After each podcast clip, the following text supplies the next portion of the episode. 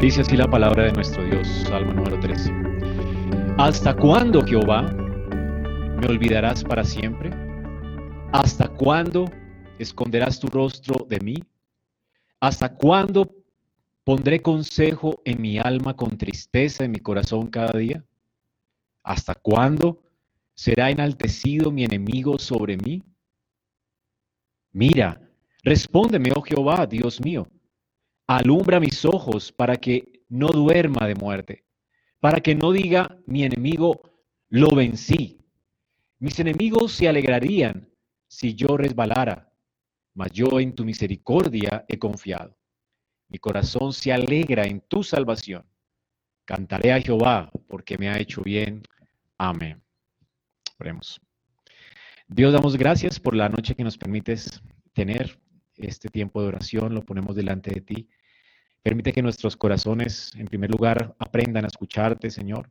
Queremos, Señor, retraer nuestros labios de hablar primero nosotros y queremos realmente escucharte a ti, Señor, primero. De manera que alegres nuestro corazón, que nos ayudes y nos instruyas acerca de la forma en que podemos acercarnos a ti en, cualquier situación de nuestra vida. Y también rogamos que por tu Espíritu, Señor, hables a nuestros corazones y nos, y nos transformes, Señor. Sabemos que tu palabra es poderosa para cambiarnos, para darnos esperanza y para traer aliento y sostén a nuestra vida.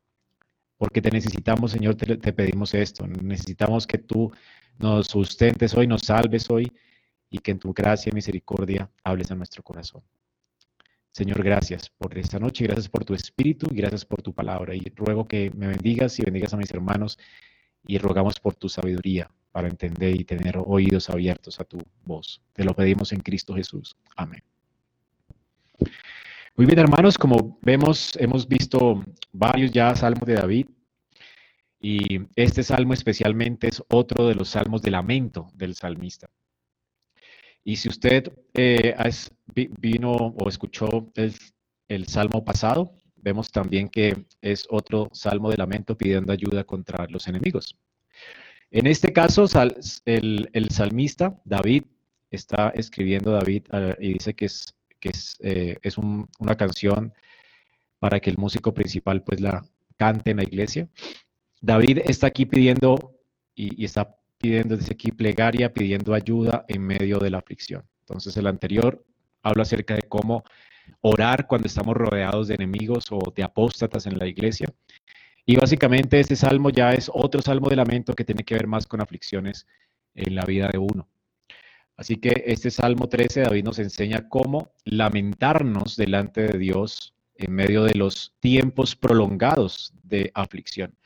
Aunque hablamos de tiempos prolongados aquí, no como si fueran demasiados años, pero cuando no está en aflicción, es verdad, cualquier hora que pase cuando la noche viene y uno está en aflicciones, pues a uno le parece esto una eternidad, ¿verdad? Y los que han estado por varios años en aflicción, pues saben lo que es estar en aflicciones. Así que eh, uno se pregunta, bueno, ¿cómo puedo orar a Dios en medio de, la aflicción? Tengo que suprimir mi, dolor y, y, hacer de cuenta que no pasa nada. Bueno, en las iglesias normalmente esto sucede, ¿no? Le pregunta a alguien, a otra persona, ¿y cómo estás, hermano? Y no, bien, bien. En otras congregaciones de la palabra clave es en victoria, en victoria, ¿verdad? Y podemos estar muy mal, pero a, veces en este mundo donde no se manifiestan las emociones y más en nuestra ciudad donde hace frío y nadie quiere hablar con nadie, entonces se nos hace más difícil a veces hablar y manifestar lo, que, lo que tenemos en el corazón o lo que sentimos. Y realmente es muy saludable eh, y por eso la escritura eh, nos habla acerca de cómo manifestar nuestras emociones a Dios. Es muy saludable manifestar las emociones. No es bueno callarnos cuando estamos sufriendo, no es bueno callarnos cuando estamos en aflicción.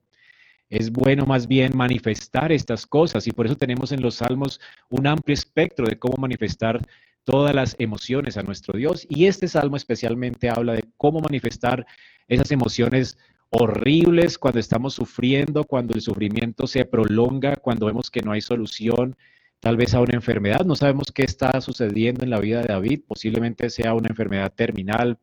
Aquí habla de que ya pronto eh, la muerte lo está alcanzando, posiblemente el enemigo sea la muerte o, seguramente Es posible que también sea los sufrimientos propios de saberse perseguido por Saúl.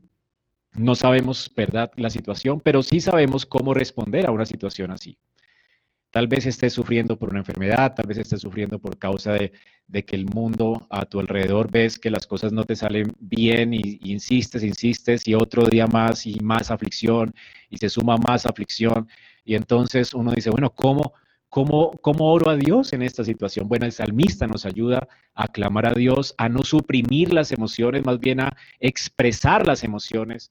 Y este salmo nos guía cómo hacerlo, ¿verdad? Y, esto es algo maravilloso, que los salmos nos ayudan en, todas las cosas que suceden en nuestra vida a manifestárselas a Dios. Este salmo tiene tres estrofas. La primera estrofa eh, va del versículo 1 al 2 y si notan, eh, cuatro veces el salmista dice, ¿hasta cuándo? ¿Hasta cuándo? Y va como en una progresión. ¿Hasta cuándo Jehová está hablando al Dios del pacto? Obviamente el Señor se ha manifestado así a su pueblo. Y cuando está diciendo hasta cuándo, Jehová está apelando al Dios del pacto, al, pacto del Señor.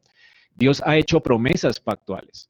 Y, él, y, él, conoce a Dios y entonces comienza con esos hasta cuándo, entendiendo quién es Dios. Por supuesto, no se ha olvidado de quién es Dios. Entonces, algo importante aquí en, primer lugar es eh, cuando estamos experimentando este tipo de situaciones difíciles en nuestra vida que parecen no terminar, eh, cuando nos acercamos a Dios, la escritura dice que es necesario que creamos que le hay y que Él es galardonador de los que le buscan. O sea, Dios, el Dios que se ha manifestado en la palabra, eh, que se ha manifestado Israel es Jehová, el Dios personal, el Dios del pacto, el Dios que atiende nuestro clamor.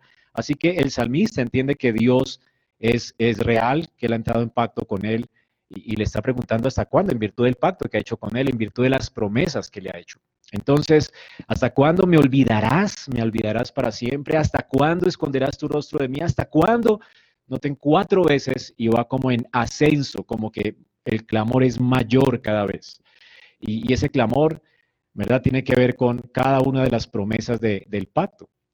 ¿Recuerdan las bendiciones de la bendición de Aarón? Que Jehová tenga, eh, Jehová te bendiga y te guarde. Jehová haga resplandecer su rostro sobre ti, tenga de ti misericordia y ponga en ti paz. Recuerda las bendiciones prometidas por Dios a Abraham, que Él estará por nosotros y si alguien nos maldice, entonces Él lo maldecirá. Y si alguien nos bendice, Él nos bendecirá. Y al parecer, eh, el salmista estaba viendo que ninguna de esas cosas se había hecho presente en su vida las cosas iban de mal en peor en su vida. Y no estaba viendo cómo Dios lo, estaba sosteniendo en medio de su desconcierto. Entonces Él está así de manera gradual hablando, ¿hasta cuándo, Señor, tú esconderás tu rostro? ¿Acaso no dice, lo dice la bendición sacerdotal que Dios haga resplandecer su rostro sobre ti? Bueno, Señor, no lo veo.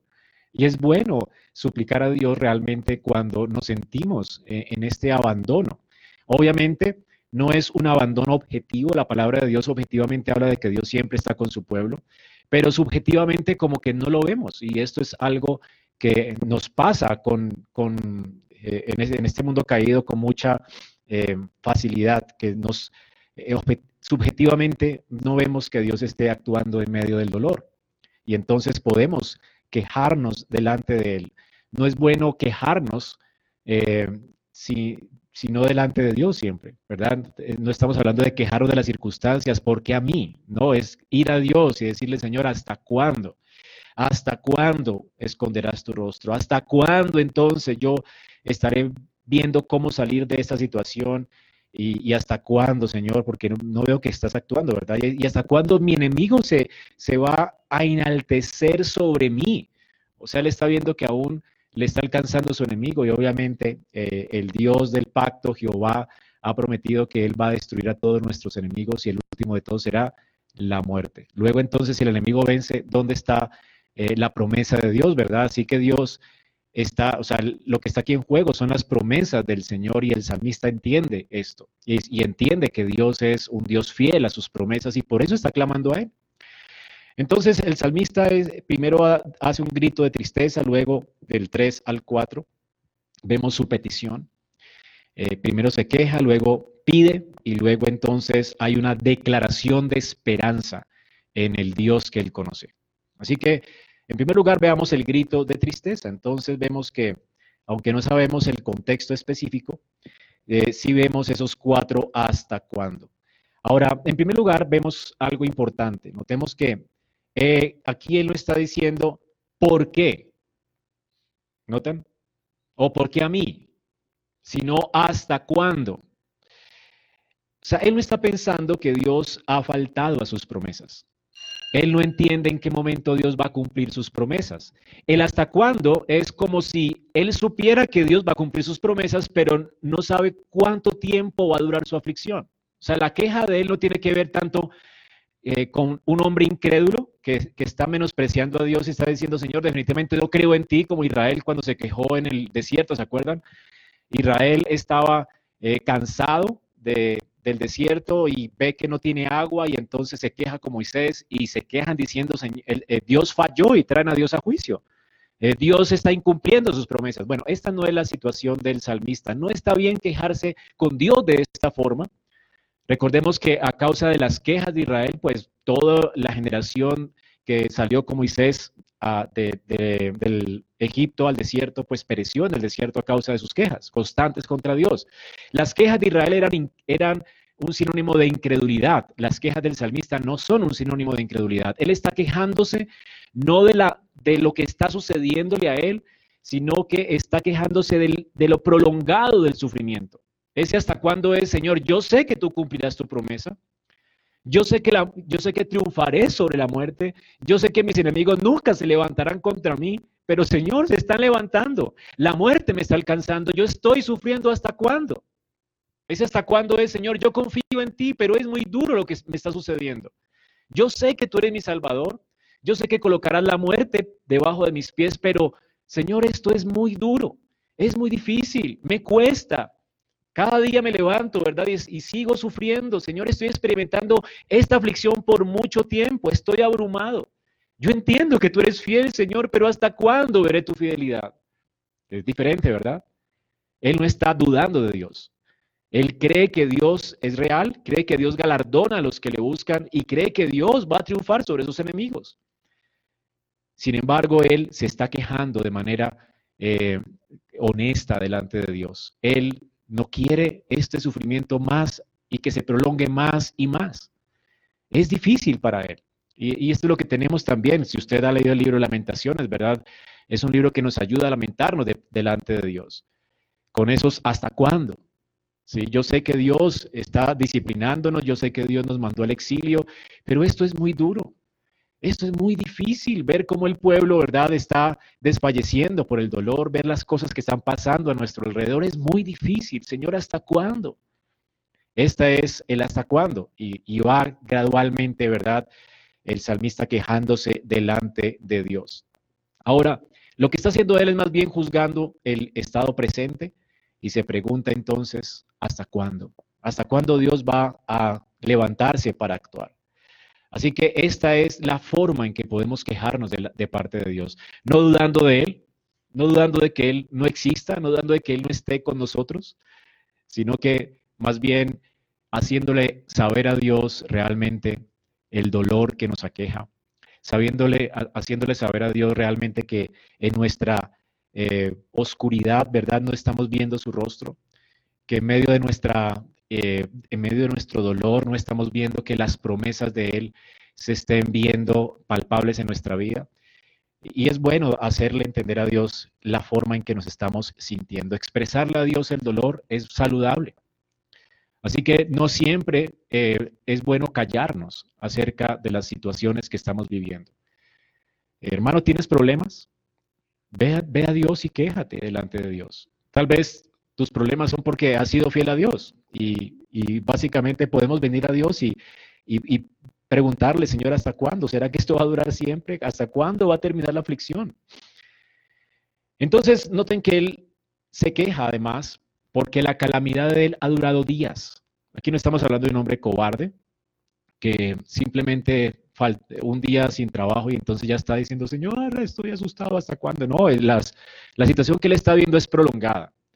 Estamos hablando de un hombre de fe, un hombre que ya ha durado varios días, tal vez años en la aflicción, y él entiende que esto es muy difícil. Así que el, dolor actual eh, está probando su esperanza. Él tiene esperanza, pero quiere sobreponerse a, esta, a, esta, a su dolor para poder echar mano de la esperanza que tiene.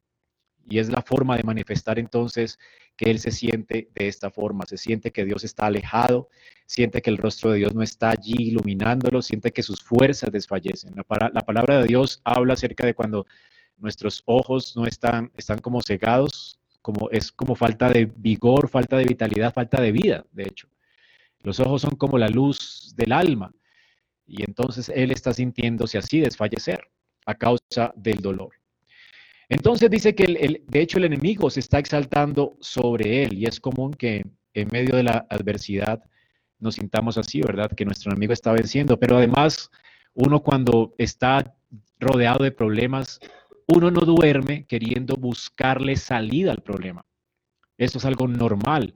Y también este, ¿hasta cuándo, verdad? El versículo 2, ¿hasta cuándo pondré consejo en mi alma? Con tristeza en mi corazón cada día, porque normalmente las salidas que pensamos en la noche vemos que al otro día no son posibles y se agrandan más los problemas.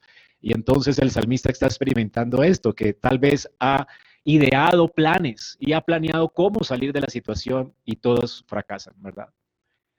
Y vemos que somos realmente impotentes para lidiar con los asuntos que estamos lidiando. Y entonces vemos que el enemigo realmente se va a exaltar sobre nosotros. Entonces David se está quejando aquí también de haber buscado maneras de salir de la aflicción y vemos que muchas veces Dios no va a responder a nuestra oración de manera inmediata, pero en medio de los problemas David sabe a dónde acudir, a dónde ir, cuando ya no tiene fuerzas, cuando sus fuerzas se han acabado. Su dolor entonces está renovándose cada día mientras busca salidas. ¿Le ha pasado esto?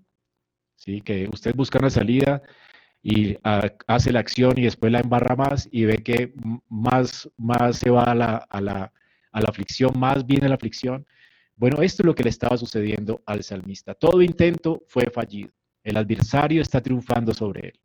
Parece que la, la calamidad ha visitado su alma y, y, bueno, ahí está él desesperado. Y esto es lo que nos sucede a nosotros cuando estamos así en, en medio de la angustia. Y este es el argumento más impresionante del salmista. ¿Hasta cuándo, hasta cuándo será enaltecido mi enemigo sobre mí? Imagínate que Dios ha hecho promesas y que el enemigo a quien Dios ha prometido vencer y poner debajo de nuestros pies exalte sobre nosotros. Es un argumento poderoso del salmista. David entiende que si el enemigo es fuerte contra él y lo aplasta, ¿verdad? Y él puede burlarse de David, pues realmente quién está eh, en duda, o sea, qué está en peligro, la honra de Dios, la fidelidad de Dios.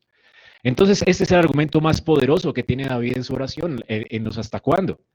David sabe que es imposible que Dios eh, no sea fiel. Y, entonces apela a esto, apela al pacto, apela a la fidelidad de Dios, apela a las promesas de Dios. Si Dios nos, nos deja morir, ¿verdad? Y, deja que la muerte nos venza, y entonces su promesa de, que la muerte es sorbida en victoria realmente no sería eh, fiel Dios en, en, esto, ¿no? Entonces David apela a la fidelidad de Dios y es la forma en que podemos orar cuando estamos afligidos, echando mano a las promesas de Dios. Si los enemigos nos vencen, si cuando la escritura dice que en, en Mateo capítulo 7, que si nosotros edificamos nuestra casa sobre la roca, los vientos vendrán, ¿verdad? No, nos escaparemos de eso, las circunstancias difíciles. Vendrá el dolor, vendrá eh, vientos fuertes, vendrán olas, ¿verdad? Y, golpeando fuerte contra la casa. Pero la Biblia dice que no será, no seremos arruinados a causa de que edificamos nuestra casa sobre la roca. O sea, si nuestra esperanza está en Dios, es imposible que seamos vencidos por el mal o seamos vencidos por las circunstancias difíciles. Y, cuando vemos estos vientos, estas tempestades golpeando contra nuestra vida, literalmente estamos viendo que, al parecer se está sacudiendo tan fuerte la casa que se va a caer. Entonces, esta es, es, la angustia del salmista. Señor, se va a caer la casa que tú dijiste que no se caería. ¿Qué está en juego? Sus promesas. Y David echa mano a sus promesas. Y David sabe que entonces sus enemigos jamás se van a poder levantar contra él porque Dios ha prometido y Dios es fiel a su palabra. Y el que edifica su casa sobre la roca, ¿verdad? Nunca verá la ruina. nunca verá a sus enemigos levantarse contra él, porque ha puesto su confianza en Dios. David está colocando su confianza en Dios y sabe que como creyente es imposible que Dios vaya a fracasar en, protegerlo, en guardarlo de sus enemigos. Así que por eso viene entonces la súplica. Ahora, vemos aquí a, manera de aplicación entonces cómo este lamento, a veces nosotros nos dejamos llevar por las emociones en medio de los problemas, emociones negativas, y nos dejamos gobernar por ellas, nos, llenamos de resentimiento, de ira, de indignación por lo que nos está pasando, y en lugar de quejarnos bien, ¿verdad? Caemos en el pecado de Israel y nos quejamos más bien de Dios y preguntamos por qué en lugar de hasta cuándo. Y entonces este, este salmista nos ayuda, ¿verdad?, a orar como conviene y a no reprimir las emociones ni a dejarnos gobernar por ellas. Entonces, cuidado de dejarnos gobernar por las emociones a punto de apostatar de la fe y a punto de culpar a Dios por lo que nos está pasando. Claro, Dios está en control de todo, sí, pero Dios no faltará a su palabra. Dios es fiel. Podemos acudir a Él siempre. Entonces, no tenemos que dejarnos controlar por las emociones en medio de situaciones así. Podemos ir a Dios más bien y en lugar de suprimirlas, podemos manifestarlas de manera piadosa. ¿Hasta cuándo, Señor? No olvidar quién es Dios. No olvidar lo que Dios ha prometido. Y sin embargo, podemos quejarnos en medio de las circunstancias difíciles con Él, ¿verdad? No de Él, pero con Él. Dios quiere, nos está llamando aquí a través del salmista a no ignorar las emociones ni a darle la espalda a ellas, sino a enfrentar la realidad que nos, que nos está acongojando. Hay que ver la realidad y decirle, Señor, mira lo que me está pasando. No es que tengamos que informar a Dios, Dios ya sabe, pero nosotros sí necesitamos manifestar a Dios lo que nos está cargando. La escritura nos dice, vengan a mí los que estén cansados y cargados, que yo los haré descansar. Así que no tenemos que suprimir las emociones, ni tenemos que darles rienda suelta a ellas y dejar que nos gobiernen. Más bien por el Espíritu y por la palabra podemos ver que eh, cómo podemos manifestarlas, ¿verdad? Sin dejarnos gobernar por ellas y hacerlo de una manera piadosa. Escuchando nuestra emoción, viendo la realidad, la realidad en la que nos encontramos y sin embargo eh, poder manifestar a Dios nuestra queja, sabiendo que Él está escuchándonos. Y, realmente el Señor lo que está haciendo aquí es invitándonos a confesar honestamente nuestra tristeza. Es la invitación que Él nos está haciendo.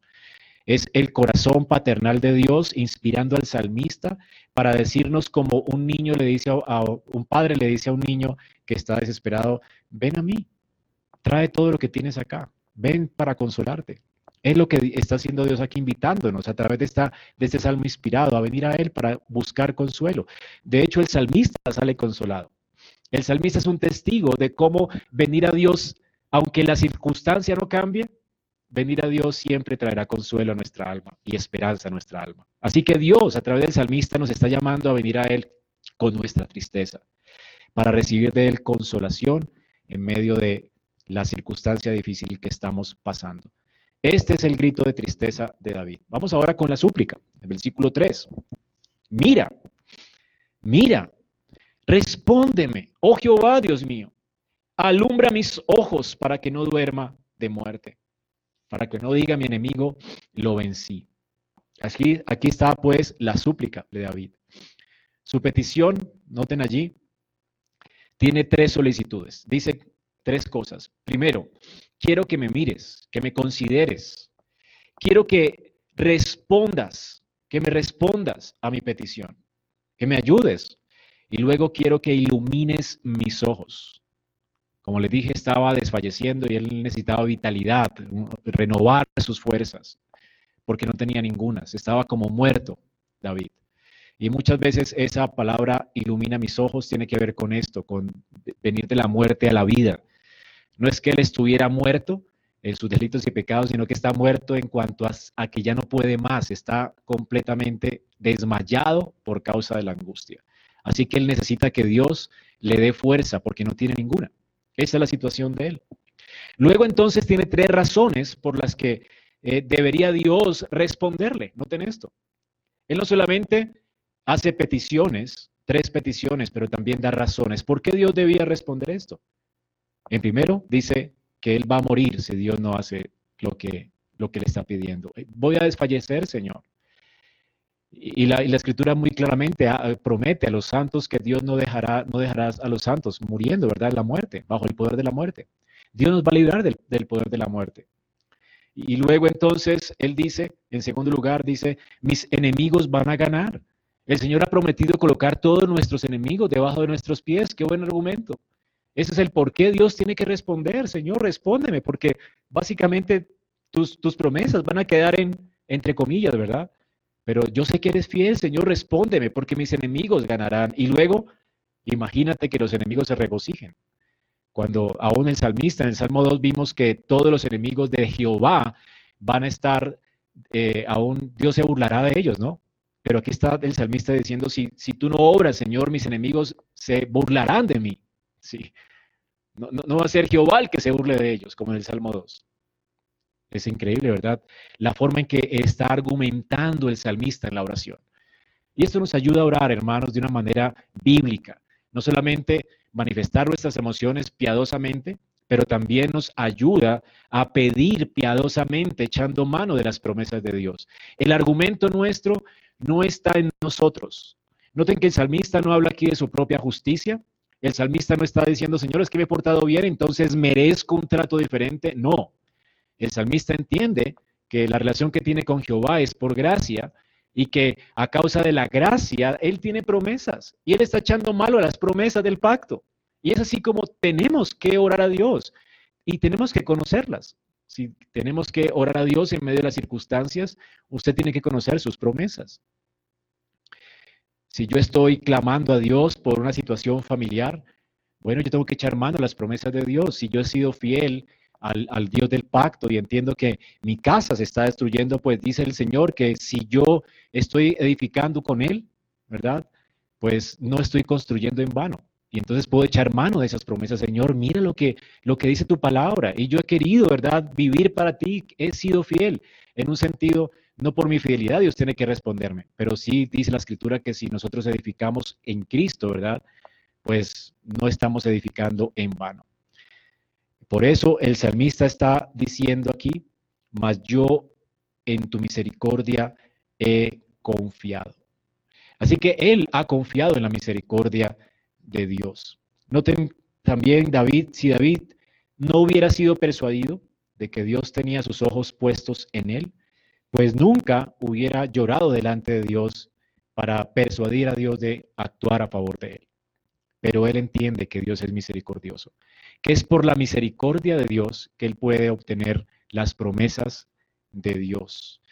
Así que Dios nos escucha y tiene compasión de nosotros y se conmueve y nos socorre, nos ilumina, nos vivifica cuando no tenemos fuerzas. Eh, así que esta es la petición. Y dice, no sea que mi enemigo, ¿verdad?, se burle. Por lo tanto, podemos orar así confiados, hermanos, sabiendo que Dios ha prometido que ningún enemigo se levantará contra nosotros. No hay quien nos haga frente. Estas son las promesas de, Dios y entonces David está apelando a las promesas de Dios. Y noten que sigue hablándole a Jehová. Mira, respóndeme, Jehová, Dios mío. Jehová es su Dios.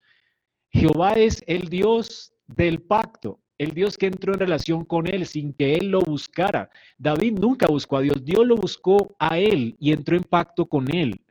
Luego, Dios dijo de David, yo soy tu Dios. Y por eso David podía con propiedad decir, Señor, tú eres mi Dios.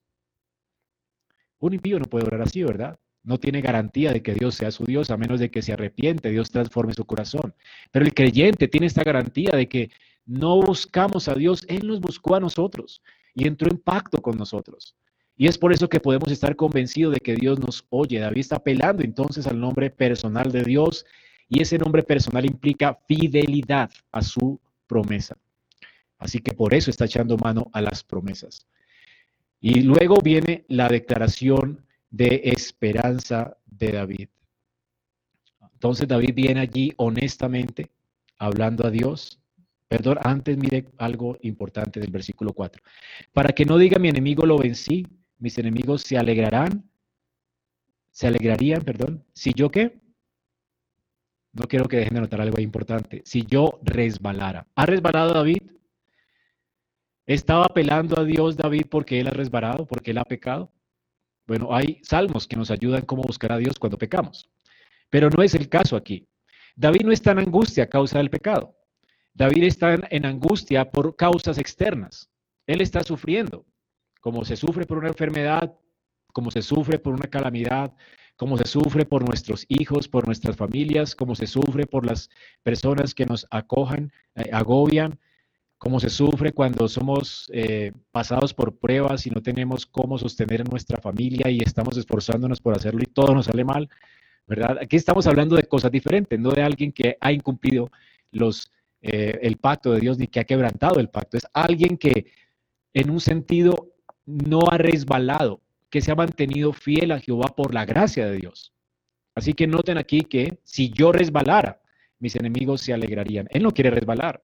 Él está firme en el pacto. Y esto quiero que noten aquí esto, porque él tenía una conciencia y un testimonio suficiente de su propia integridad. Pablo nos dice que es bueno andar con limpia conciencia delante de Dios. Cuando no andamos con limpia conciencia delante de Dios, siempre pues vamos a dudar de que aún somos salvos. Es horrible, ¿verdad? Dudar de la salvación, es horrible saber que sabemos que Dios no escucha al pecador y, el pecado a veces es lo que nos impide acercarnos a Dios. Y para eso están otros salmos que nos ayudan a entender que Dios es un Dios de gracia, que está extendiendo su mano de misericordia para que si nos apartamos del pecado y nos volvemos a Él, pues Él va a tener de nosotros misericordia. Pero este no es el caso. El caso aquí es que David tenía suficiente confianza en su integridad. Él sabía que estaba viviendo para Dios. Él era un hombre de integridad. Él sabía que estaba confiadamente eh, viviendo para el Señor y estaba confiando por eso en su bondad. Así que habría sido inapropiado, habría sido irrazonable, dice Calvino, si él se hubiera quejado, eh, si se hubiera quedado sin ayuda cuando él estaba firme construyendo su casa sobre la roca. Así que él se está quejando de esa causa de que al parecer todo está viniendo hacia abajo cuando él estaba construyendo su casa sobre la roca. Este no es un hombre que está construyendo sobre la arena, es un hombre que se ha esforzado en vivir en integridad por causa de la gracia de Dios con él. Así que esta es la situación de David. Eh, sigue diciendo Calvino, por, eh, habría sido irrazonable, en peligro y si hubiera, hubiera sido abrumado por sus enemigos, hubiera sido irracional irracional eh, cuando él ha estado andando en integridad. ¿ok? Es un hombre que, estaba viviendo como dice Mateo 5. Es un hombre que ha sido humilde, ha estado humillado, ha estado confiando en Dios y ha vivido en integridad de corazón. Y esto es realmente, esta es la oración de un hombre que está angustiado a pesar de que su vida ha sido fiel al Señor. Y luego tenemos la declaración de esperanza de David. ¿Cómo ora David entonces al final? Miren la, la, consolación que él obtiene. Porque es bueno no reprimir nuestras emociones, ¿sí? Y no dejarnos gobernar por ellas, sino manifestarlas a Dios, sabiendo que le hay, que Él galardona a los que le buscan. Porque es bueno pedir a Dios en medio de nuestra angustia, apelar a sus promesas, a su fidelidad, a su pacto, ¿verdad? A las bendiciones que Él ha prometido a aquellos que han sido fieles y, que se han arrepentido, han puesto en Él su confianza. ¿Por qué? Porque hermanos, a pesar de que las circunstancias no cambien, Dios va a consolarnos, recordándonos que Él es fiel a su palabra, Él es fiel a su pacto. Y noten que las circunstancias no cambian. Sin embargo, ¿qué dice David aquí en su declaración de esperanza? Mas yo, en tu misericordia, he confiado. Mi corazón se alegrará en tu salvación. Cantaré a Jehová porque me ha hecho bien. Increíble, ¿verdad? Este hombre ya ha descargado su corazón delante de, Dios, ha recordado las promesas de Dios y ha pedido conforme a las promesas de Dios y ahora su alma está anclada y segura en que Dios no va a fallar a su pacto. Qué increíble, ¿verdad? Levantarse así. ¿Cambiaron las cosas el otro día? No. Tal vez él siga con la misma afección en su cuerpo, tal vez él siga eh, rumbo a la muerte, pero ya tiene la esperanza que tenía Job, con estos mismos ojos y no con otro y no con otros veré al, a mi redentor. Aunque muera, ¿verdad? La muerte no me vencerá, yo viviré con él y seré resucitado con él. Esta es la confianza de alguien que ha, descargado su corazón delante de Jehová. Es la confianza de alguien que ha meditado en la palabra, que ha pedido conforme al pacto y ahora entonces se levanta con esperanza y confiado. ¿En qué confía él? En la misericordia de Dios. Confía en el amor constante de Dios, ese amor inagotable y pactual que Dios tiene para con su pueblo. Así que David todavía está en el pozo, ¿verdad? Está en el valle de sombra de muerte hasta donde sabemos aquí no, ha cambiado la situación, pero de hecho él tiene más preguntas que respuestas, pero lo único que él sabe, ¿sí? Es que Dios es fiel, que Dios está con él. Increíble, ¿no? Yo en tu misericordia he confiado, mi corazón se alegrará en tu salvación, cantaré a Jehová porque me ha hecho bien. Dios está con él y es suficiente. ¿Has visto a un hijo aterrado en medio de la noche cuando llora por porque su mamá venga. ¿Qué quiere él? Si su mamá le prende la luz, para él no es suficiente. Si su mamá le da una explicación acerca de que no hay fantasmas, de que no tiene por qué temer, para él no es suficiente. Pero si su mamá no le apaga la luz y simplemente se acuesta eh, a su lado, ¿verdad? Para él es suficiente saber que está acompañado de su mamá. Esto es lo que necesita alguien que está asustado. Y entonces no importa si pasamos por el valle de sombra de muerte, saber que Dios está con nosotros hace que no temamos porque Él está con nosotros. Así que el fin siempre será victoria. El fin siempre será esperanzador y a eso se aferra David. Hay un Dios que sabe todo de mí, hay un Dios que sabe todo y, que está conmigo, así que hay un Dios que está comprometido conmigo y no me va a dejar. Esta es la esperanza del creyente. Ahora sí está la esperanza, David, hermanos. Imagínense la suya. Ahora que hemos visto realmente la salvación de Dios en Jesucristo.